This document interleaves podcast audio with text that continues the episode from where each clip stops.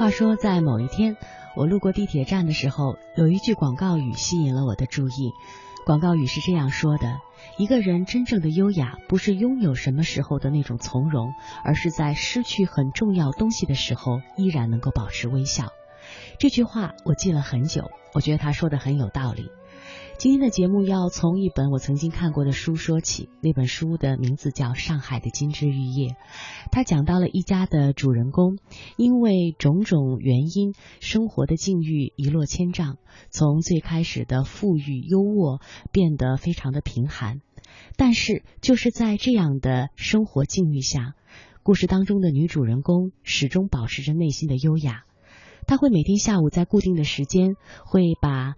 馒头片切开，放在暖气上烤，用小火炉把它烤得两面金黄，然后呢，再搜集一些干净的水，这就当做他们的下午茶。他们就用这样一种仪式感来保持内心的骄傲。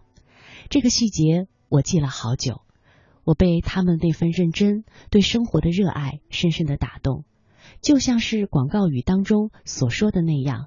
真正的优雅是在你失去什么的时候，你依然能够保持内心的骄傲。这是今天的青青草有约，我是主持人君阳。今天要和大家分享的这个主题叫做“花开在心田”。我想，我们每一个人一生不断的修炼，就是希望在自己的内心当中有一朵花香绽放，无论遇到什么样的境况，都能让自己的人生如花般美好。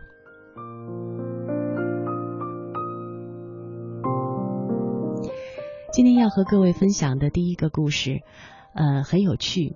故事不长，但是读来也让人有很多思考的空间。故事的名字叫做《没有点品味又算什么生活呢》。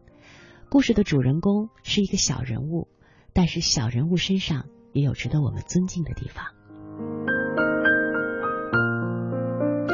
母亲经常和我们讲起发生在他那个年代的故事，他讲的头头是道。我听得津津有味，他讲了一个关于老戏迷的故事，让我直到今天都印象深刻。母亲小的时候，村里有一个从外地来逃荒的人，他是外地户，自然没有土地，他只能在村里的煤窑里出苦力。他的伙食是什么呢？每天几乎都是窝头加咸菜，再加一碗汤，终日都看不到他吃细粮。更别说是荤腥了。他很爱抽烟，但是又买不起，只好弄一些劣质的旱烟卷着抽。赶上村里开个群众大会啥的，他总是最后一个离开，拿着一把扫把，把人们扔掉的烟蒂捡在一起，挨个扒开，眯着眼睛，贪婪的掏取里面所剩不多的烟丝，放在自己的烟盒里。就是这样一个人，荤腥沾不到，烟也买不起。但是他迷上了看戏，平日里一毛一分的攒，攒够了一张票的钱，就乐颠颠的跑到县城里去看场戏。他可真称得上是个地地道道的老戏迷。在村里人看来，他实在不该享受这份高雅。有人就奚落他了：有那钱，还不如买二两肉，买一壶酒，好好犒劳犒劳自己。听了两段戏，能长一二斤肉啊？他不置可否，只是喃喃的说：“隔几天听一回戏，心就不那么空了。有的时候呢，嘴里还不忘哼哼几句刚学会的唱腔，一副非常陶醉的模样。”他打了一辈子光棍，因为没有人照顾，再加上年轻的时候身体被严重的透支，刚过六十岁的时候就去世了。临终的时候。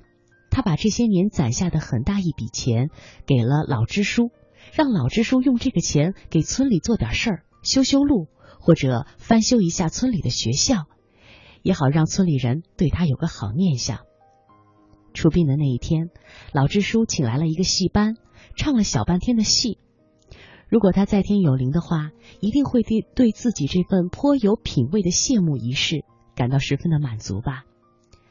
其实这是个令人心生敬意的人，他生在贫瘠的时光里，却主动给自己定位定了这样一份有品位的爱好。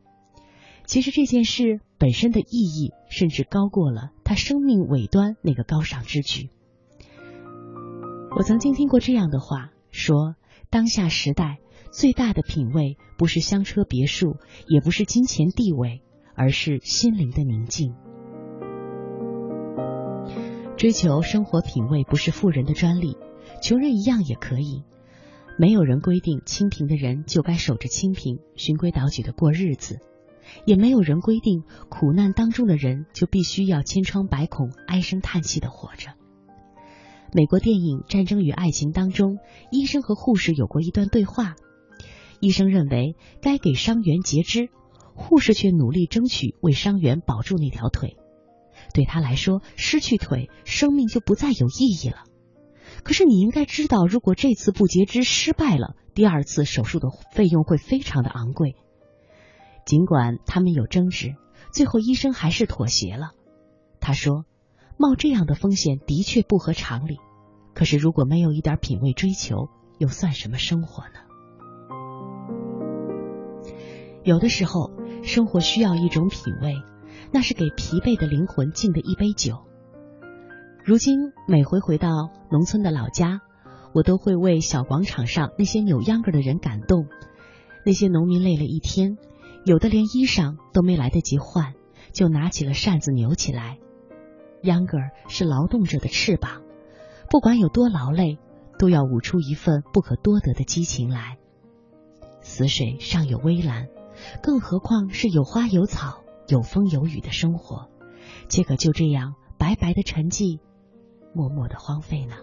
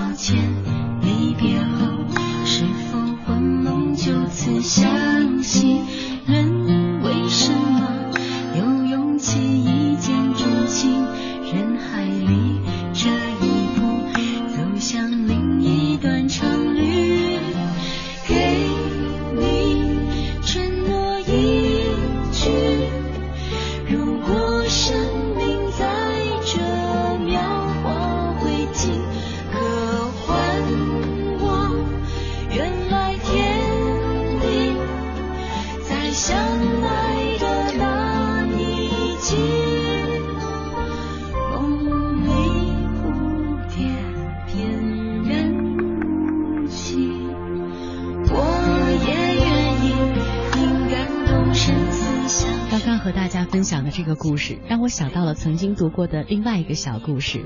曾经有一支扶贫队到了乡村里去给一个乡村的孩子们扶贫。很奇怪，这支扶贫队带去的不是书本，不是一些生活的必需品，而是某一个呃品牌孩子们非常喜欢的冰淇淋。他们没有吃过这种冰淇淋，但是他们知道这个冰淇淋很好吃。他们从其他的途径知道了，所以当这个扶贫队带着冰淇淋去给孩子们的时候，孩子们的眼睛里放着亮光。可能有人会说，这些孩子们最需要的可能是书本，可能是。大米可能是其他的粮食，为什么还要给他们冰淇淋呢？我记得当时的捐助者说的一段话让人印象深刻。他说：“他们是孩子，他们有权利知道冰淇淋是什么样的味道。”我想就跟这个故事主人公，呃，在艰难生活当中依然保有一份自己的爱好，让生活有颜色，其实非常的相像。不能因为他们生活当中过于的清贫、过于的艰难，就失去了保有生活美好的那一份权利。反过来说，当一个人在生活的一种并不如意、并不宽裕的情况下，依然保有一份精神的桃花源，这难道不值得给予掌声吗？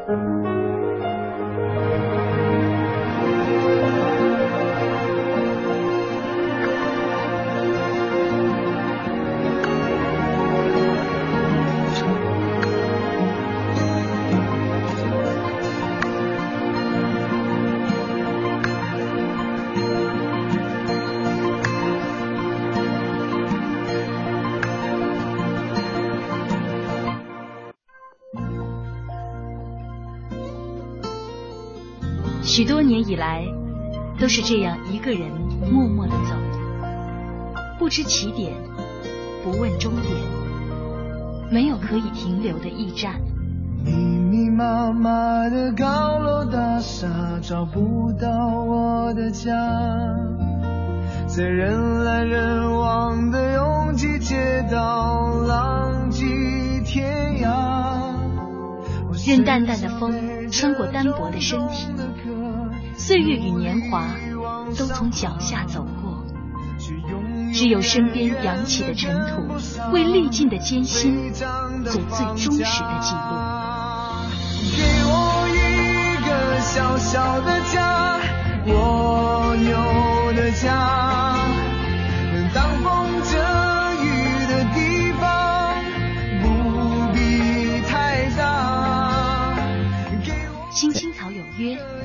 在漂泊的岁月里，为你的心安一个家。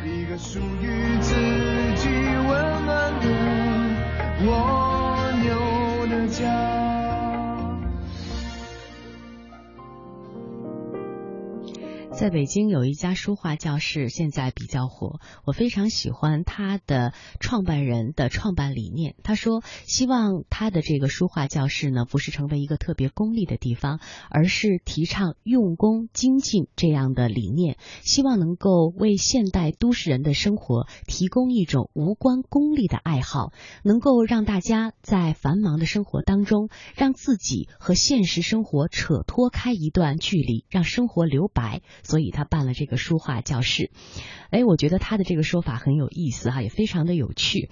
呃，就是我们在现在生活当中，可能学很多东西都是趋于功利了，很少是从自己的爱好和兴趣出发，从自己的内心出发。有一天，我突然想到，如果有一天我的女儿问我说，当她有一天长大了，她问我说：“妈妈，我选择什么样的伴侣作为我人生的另外一半？你能给我一些什么样的建议吗？”我想，我能给我女儿的建议是，我希望对方是一个有趣的人。趣字实在是太重要了。呃，以前看过一句话说，一个人有了一项爱好，就多了一一种看世界的眼光。我随着年龄的增长，我越来越觉得这句话的正确。刚才我们举到了书法的这个例子。有一天我在舞蹈班当中，呃，去上一堂芭蕾课。然后也让我明白了一些道理，呃，因为上芭蕾课的时候，我们都知道芭蕾跳起来非常的优雅，但是你真正去跳了才知道，它的优雅是来自于全身肌肉线条的紧绷，它的整个状态一刻都没有放松过。在音乐起之前会有四拍的准备动作，你看到的优雅是因为随时保持着向上的状态，是因为事前充分的准备，就是这一项。小小的运动啊，舞蹈这一个项目，就让我读懂了生活当中的一些道理。所以我觉得，人有一种爱好，就多了一种看世界的眼光。这种说法实在是太正确了。庄子说“亦可通道”，大抵是这个道理。今天要和大家分享的接下来的这个故事呢，就是和一个人的爱好有关。当我们用一种无关功利的心去培养一份属于自己的爱好的时候，你看到的世界会不一样。去年暑假，有一个美国女孩戴安娜到我的公司来实习，她的母亲是华盛顿大学的教授，是一个研究中国历史的专家。她请我到她家里吃一天的饭。我在美国很少到别人家里去吃饭，更何况是一天的饭。想到要花整整一天的时间，我就带了两本书去。到了他家不久，有人敲门，大概五十多岁，穿着工装，带着工具箱。女教授对我说：“是个木匠来给我修橱柜的。”我在那里很寂寞，就开始观察这个木匠。他一边非常熟练的修着橱柜，一边跟我聊天。这个人很健谈。他说：“我最喜欢木工这个职业了，这个职业也给了我丰厚的收入。”我说：“我是卖别墅的，对质量要求非常高，对木工很有感情，所以我很尊重木工。”讲着讲着，他突然对我说：“春天和秋天的时候，我还有第二份工作，是个兼职。”我问他：“你兼职干什么呢？”我是美国国家地理杂志的签约摄影师。在世界摄影界，只要你是美国国家地理杂志的签约摄影师，那就意味着你在摄影界有着崇高的地位。结果他一讲自己的名字，把我吓了一跳。我看过很多期的国家地理杂志，很多著名的非洲照片都是他拍的，这让我非常的赞叹。你是一个大艺术家。他摇摇头说：“我是一个木工，拍这些照片都是业余的。”我觉得他这个人有点倔。他说，在我们传统的美国人眼中，什么是自己的分内工作，什么是业余工作，我们有着自己的标准。我父亲也是木工，我小时候的学习成绩不是很好，但爸爸没有多管我，他总是跟我讲，人要勤劳，把一件事情做好了，你就能获得很好的收入。我牢牢记住了爸爸经常讲的这句话。后来书读的不怎么样，只好跟着他学本事。学完之后，我就开始自己做木工了。在美国，木工收入是中上层的收入，年薪在五万美元以上。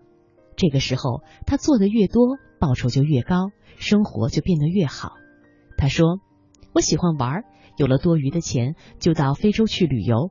旅游不能不干事儿啊，我就照相。”我照了相之后，就寄给美国国家地理杂志。编辑发现我照的蛮好，用了几期之后，就和我签约了。现在我业余的这份工作，一年又能挣个五六万美元。在美国，每年十几万美元的收入就已经相当不错了。这是他的故事，他的故事让我明白，我们的内心都应该有一朵情趣之花绽放，日子才会活色生香。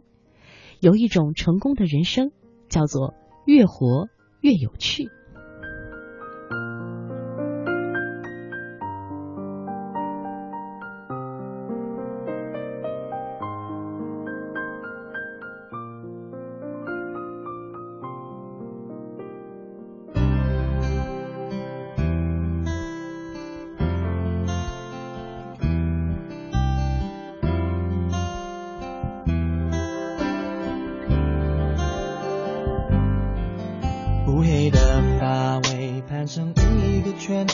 所有对你的眷恋，隔着半透明门帘，嘴里说的语言完全没有欺骗。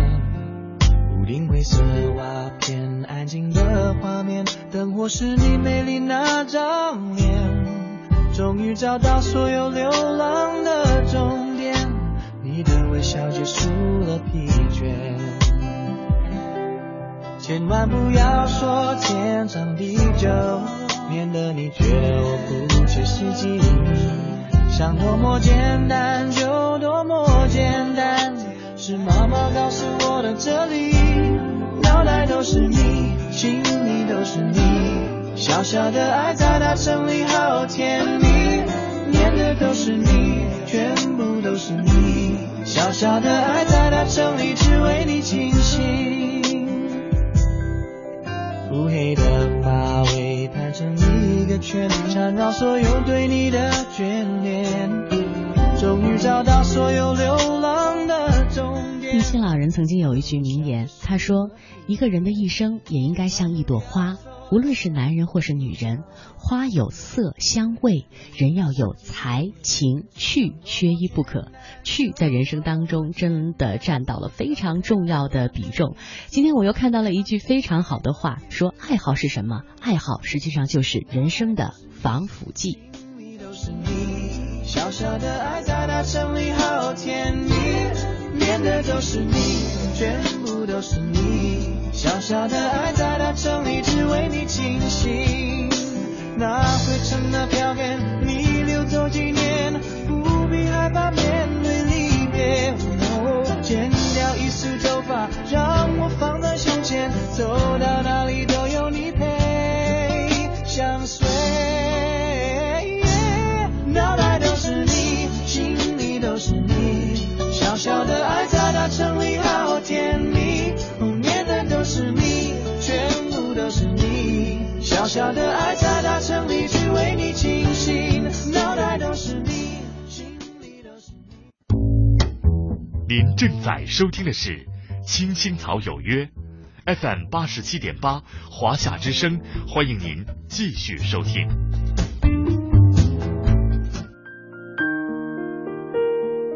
接下来和大家分享的这个故事也是非常的温暖，叫做《一百比零也是爱》。少女时代，我在脑中把爱情和婚姻想象的诗情画意。在家政学课上，老师让我们策划完美的婚礼和婚宴，一直到撒大米，新郎新娘开着豪车离去。这就是电影里帅哥抱得美人归，从此他们幸福的生活在一起。而现实呢，并不经常是这样。中学毕业以后，我上了大学，决心要当一名护士，把婚姻忘在了脑后。让人吃惊的是，两年之后，我就遇到了我愿意嫁的男人。他来自爱德荷州的一个小镇，和父亲一起经营农场。我来自南方的一个城镇，那里的人口比整个爱德荷荷州的人还要多。我总是强调，我不知道为什么要嫁给这样的男人，但是有一点可以肯定，他不会是农场主或者是奶牛场主。实际上，我的猜测都错了。我遇到的这个男人和他的父亲不仅是农场主，还是奶牛场主。我们在十月大雪开始前结了婚。大雪下了整整一个冬天，我们唯一的娱乐就是听收音机或者观看当地中学体育比赛。我的新婚丈夫是一个体育爱好者，他曾经是拳击冠军，他参加过大多数的体育活动。我是一个艺术爱好者，演讲、戏剧、舞蹈都是我的最爱。有这种娱乐活动的城镇，距离我们最近的也要有四十英里，而且整个冬天公路就已经封闭了。我们结婚才七个月的时候，我得到消息说，我母亲在与癌症抗争，活不了多久。即使有七十五头奶牛要养和一千四百英亩的地要耕种，我丈夫一看完电报就伤心的说：“亲爱的，收拾好行囊，我去给你订票，你马上就可以和你的父母在一起了。”在他看来，没有什么别别的决定可做。回家以后，我每周都会收到他的来信。他会告诉我农场所有的情况，询问我的父母亲以及全家人的情况。他很少说他独处的悲伤，也很少说他思念新婚的妻子，只是在每封信的结尾处都明确无误的写上“我爱你”。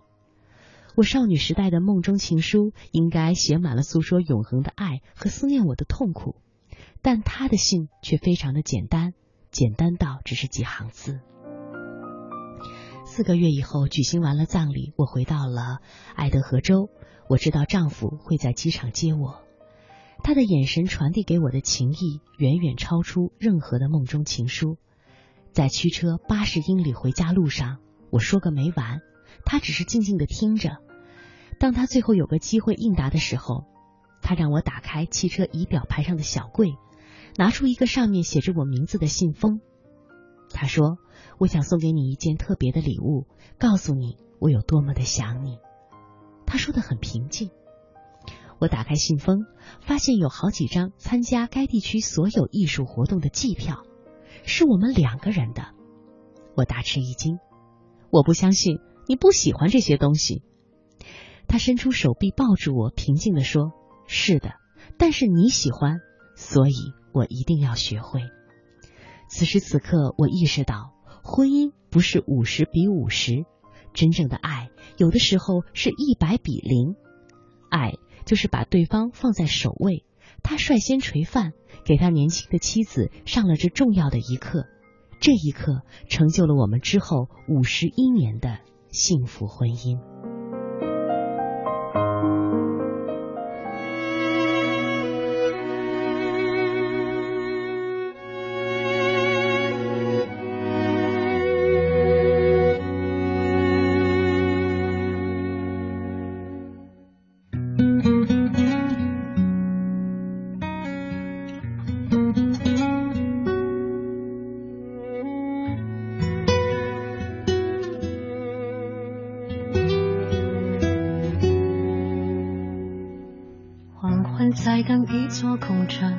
咖啡在等一个人，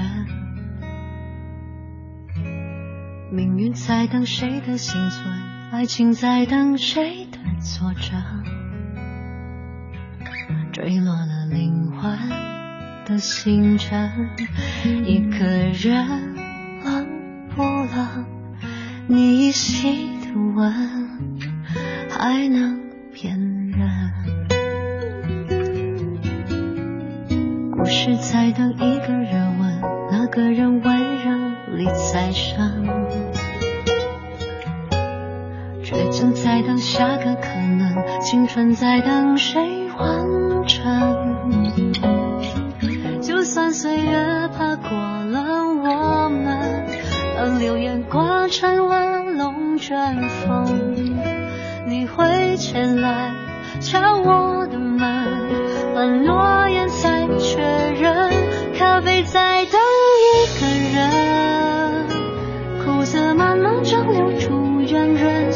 春，雨的温润，爱的诚恳，想念冷雨开一杯甘醇，时光在等一个人，将青涩烘焙变回甘的书针，生死夹缝才能见证，你是我天上天使，一直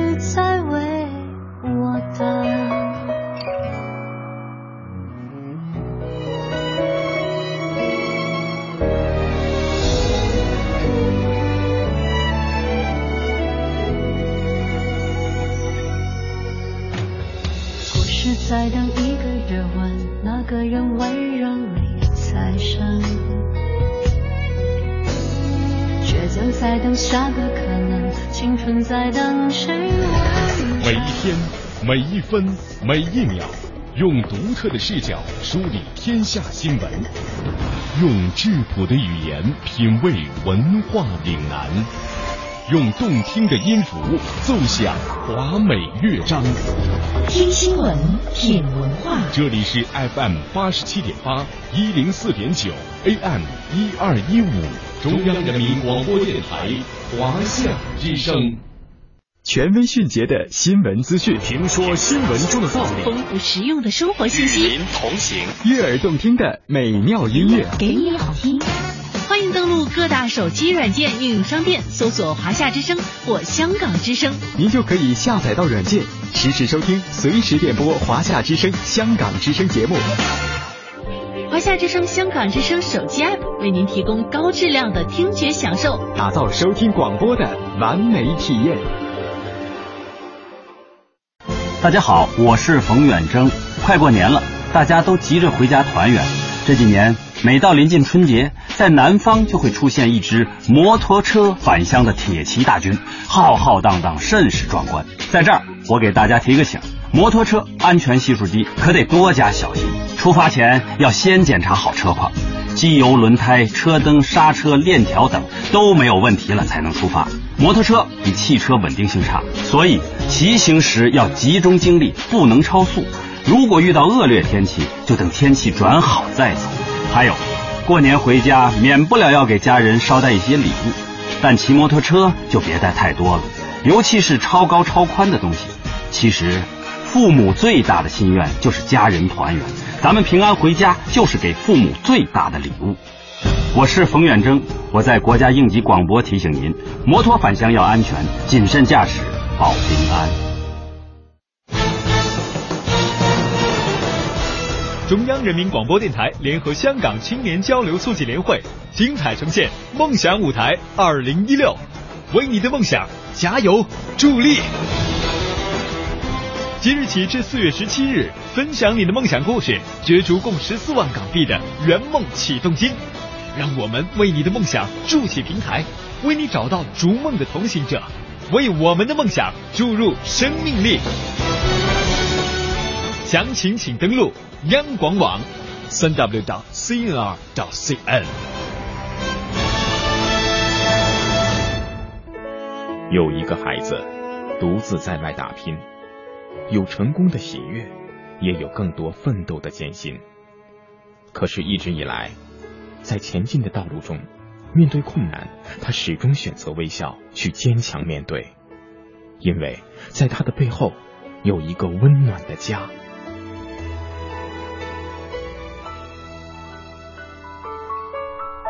这个孩子是我，也是你。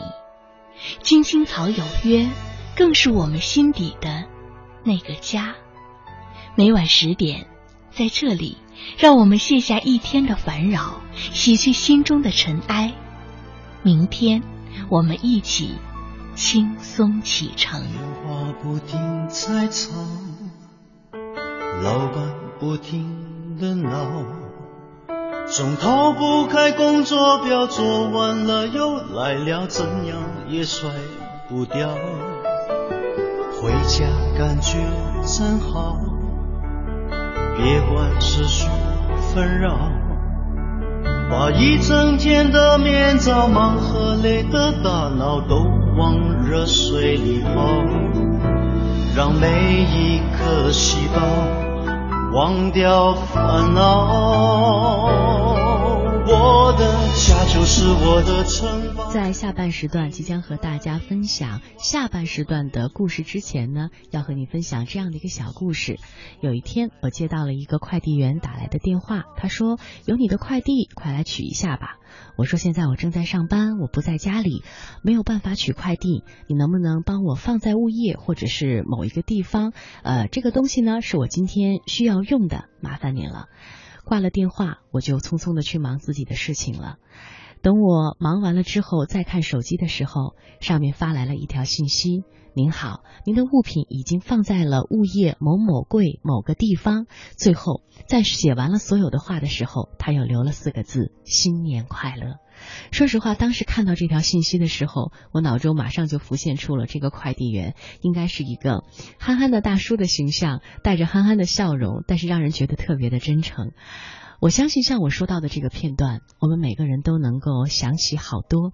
他们是来自不同的行业，是一些陌生的人，但是当说起和回忆起这些片段的时候，都会让我们内心觉得有一些温暖。今天节目的下半时段，我们就和大家来说一说来自陌生人的那一份温暖，如何滋润了我们的心。一九九七年，成绩一向不错的我，高考意外落榜了。贫寒的家境和极度的失望，使父母拒绝了我复读的要求。他们费尽了周折，安排我去公交公司当了售票员。那个夏天，我每每天呢都昏昏沉沉的坐在九零二路汽车的第一排那个位置上，身旁永远都是拥挤的人群、嘈杂的声音、肮脏的环境和滚烫的引擎盖，一切。都是那样的破败不堪，和落魄的我相比，也是相得益彰。那个时候，我在内心当中是有一些自暴自弃的，将自己当做一个失败者来对待。我讨厌那个卖票的自己。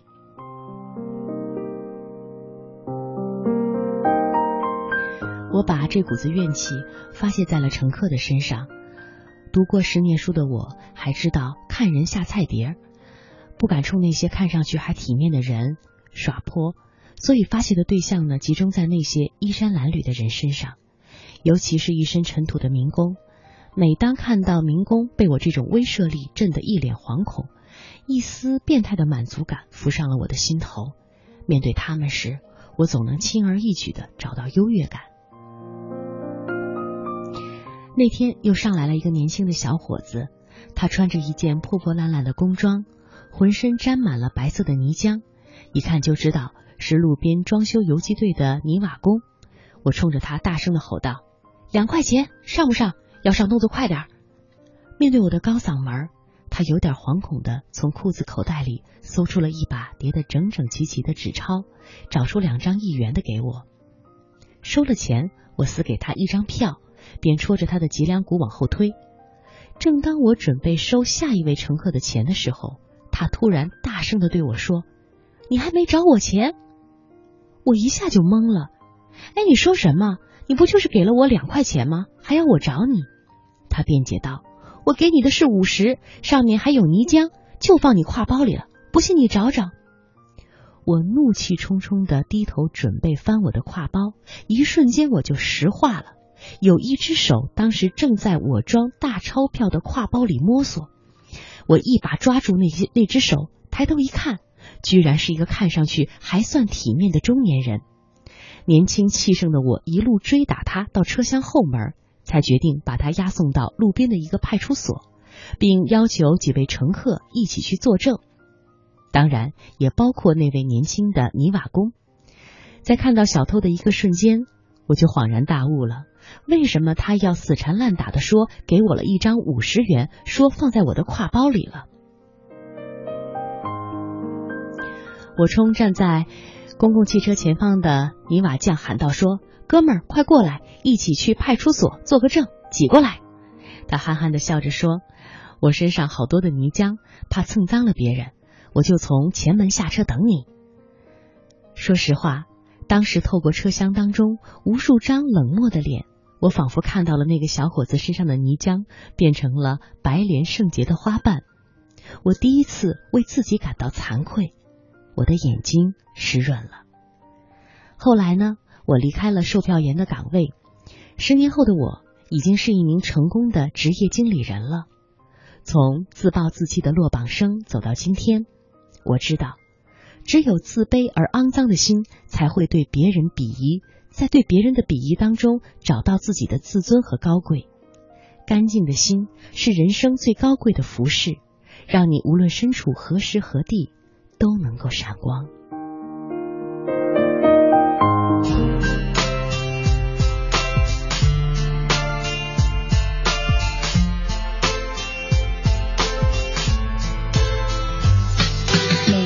坐在这里，想到收音机旁的你，总是觉得很好奇。不知道你现在在哪里？是和朋友快乐的聊天，还是偷偷伤心？不过能在这无限大的世界，透过小小录音间和你相遇，对我来说却是一件非常非常非常非常重要的事情。有时候聊了你不太感兴趣的话题，有时候收到来信却没时间处理。相信一定有些什么让你感受深刻，而我却从来没想过。就像你现在听到的这首歌，它叫做《世界无限大》。你愿意跟我说说你在世界里正在发生的事情吗？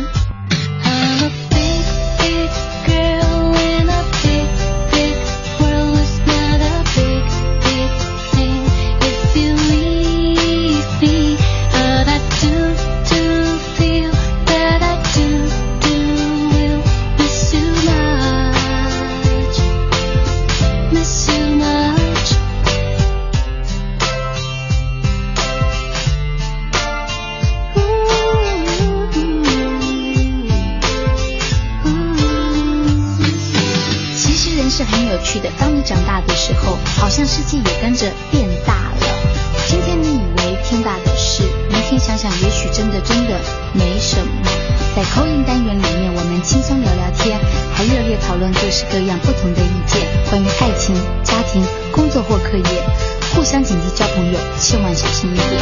嗯，其实不同的人常常有同样的苦恼，因为不管今天、明天、每天、每天都有人，不知道要怎么办才好。我的生活很忙很忙，要做节目，要做唱片，还要上无数的通告。但我也和大家一样，想在忙里偷闲，找个朋友分享快乐或失望。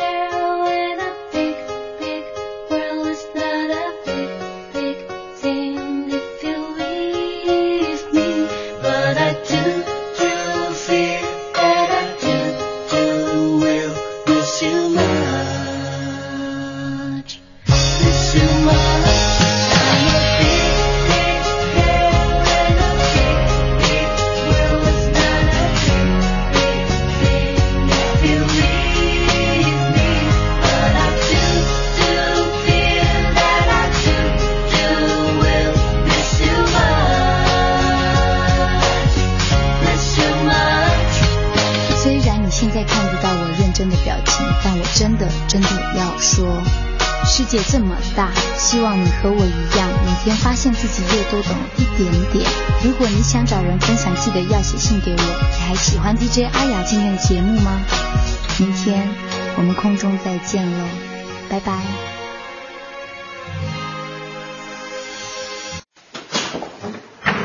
我的妈妈工作很忙，朋友很多，回家很晚。妈妈，今天孙老师把宋晶晶批评了。好，赶紧睡吧啊！妈妈明天早上还上班，你还上学呢，好吗？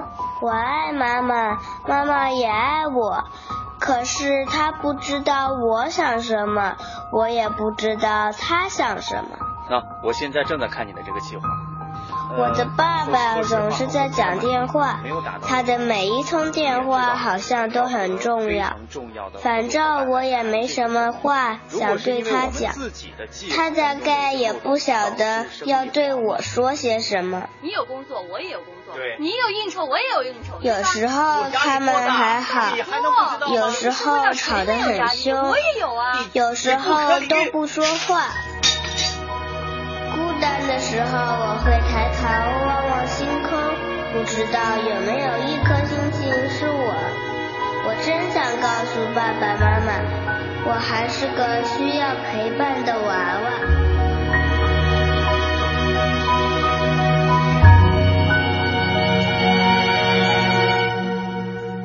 再寒冷一点。你说，想要时光慢一点。让我们可以慢慢的品尝青春的盛宴，感受单纯的美好。可是有人说，青春就是用来追忆的。当你怀揣着它时，它一文不值；只有将它耗尽后，再回过头看，一切才有了意义。爱过我们的人和伤害过我们的人。都是我们青春存在的意义。再寒冷一点。青青草有约，那时花开。想问白云的里面，是否有你相思化作的雨点？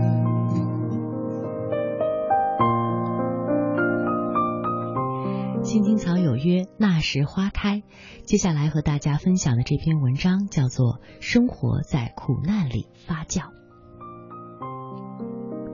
建筑工地上吃力的推着独轮车，艰难的往返。火热的夏天，蹬着三轮车穿行于小区当中，扛着沉重的煤气罐，不停的爬楼。天寒地冻里，在路边跳着脚取暖，守着一地的冰淇淋叫卖。或者风尘仆仆的走家串户去推销洗发水，白眼遭遇从未间断。那是二十年前的我，那一段的经历回想起来，苦是有些苦，难却谈不上。不过是我的生命当中短短两年的经历，但是足够珍贵，仿佛是岁月长河当中的一枚石子，悠悠散发着无尽的眷恋。每个人的人生不可能是一路顺利的。也有很多人认为自己磨难重重，其实和别人一对比，就会觉得自己的经历其实还算是幸运。即使真正的不幸，当走过之后，也会有一种超然的淡然。所以说，幸福点缀了生活，苦难丰盈了生活。我曾经客居一个城市一年多，在我租的那个小房子前面，有一个小小的开阔场地。中间有一个大花坛，盛夏的时候芳香四溢。每天的午后，一个四十多岁的大婶儿会带着三个小孩准时来到花坛边。那三个孩子都很特别，他们都是十岁左右的年龄。我观察了多日，发现有一个孩子是失明的，有一个孩子是聋哑的，而另外一个小女孩却是能说能笑，眼睛明亮。但是听别人说，这个孩子的智力发育是迟缓的。我当时心里想，这样三个孩子真够大婶受的。平常人家如果有一个孩子有残疾，都会让父母操碎了心，三个和天塌下来无异。可是后来一打听，那个大婶却远比我想象当中的还要艰难。那三个三个孩子是大婶从福利院里领养的。她年轻的时候家庭幸福，生了个男孩，长到五岁的时候却丢了，找了好长的时间也没有找到。她精神失常了一阵子，这期间她的丈夫和她离了婚，弃她而去。她后来好了以后。就一个人静静的生活，也不再尝试去寻找自己的儿子，然后陆续领养了三个残疾孩子，心思全部花在他们的身上。所以每天看着他带着三个孩子在花坛边，或者讲着花儿蝴蝶，或者飞快的做着手语，然后他们不停的笑，我的心会在那一刻慢慢的湿润。生活绽放在这里。苦难成为了一片肥沃的土壤，围其厚重，承其风韵。那是一种不知不觉的改变，不仅安抚着自己的灵魂，还温暖着别人的心境。曾经认识一个女孩子，起初她的生活很幸福，学习也好。高三的时候，父母却突然离婚，她跟着母亲，便一下子断了大学的路。母亲多病。而且精神也因为受到刺激而变得有些不好，女孩只好用自己的双肩扛起了这个家，每天起大早去批发蔬菜，然后去市场上占地方。不管春夏秋冬，风中雪里，她永远忙忙碌碌。有时看到学生走过，她的眼神便眼神便会恍惚一下，曾经的生活已经恍如隔世，奔向眼前心底的。都是曾经不被预料到的种种。再后来，女孩子结婚了，婚姻维持了不到一年就匆匆离散。后来，接下来几年里，她又经历了两次失败的婚姻。有一年遇见他，他依然忙碌着。说起以往的经历，我以为他会痛苦，但是他的脸上云淡风轻。他说。我这些都不算什么，和别人比起来，我足够幸运了。前些年在市场上卖菜的时候，他旁边有一个年龄差不多的女孩，闲聊的时候两个人很投机。他们有着类似的经历，所以一见如故。可是没有多久，那个女孩子在医院里查出了绝症，不到两个月就去世了。他对我说。那个女孩检查出绝症以后很绝望，她对我说：“以前觉得生活很苦，可是现在多希望这样的生活能够一直过下去。”生活也许就是这样，我们自认为的苦难经历，在有些人眼中却是不可能再来的幸福。生活当中的苦难积累着，只要心里的希望一直在。就会发酵成生命的馨香，根植于苦难的种种，也终会绽放，绽放，成为旅途当中的一处风景，暖着一双眼，感着一颗心。那是一种美好，是的，是美好。虽然背景那样暗淡，也唯其如此，才能衬托那一份明亮。一如曾经客居在那个陌生城市的角落里，那个花坛边。那个大婶儿和三个孩子在花前幸福的笑脸。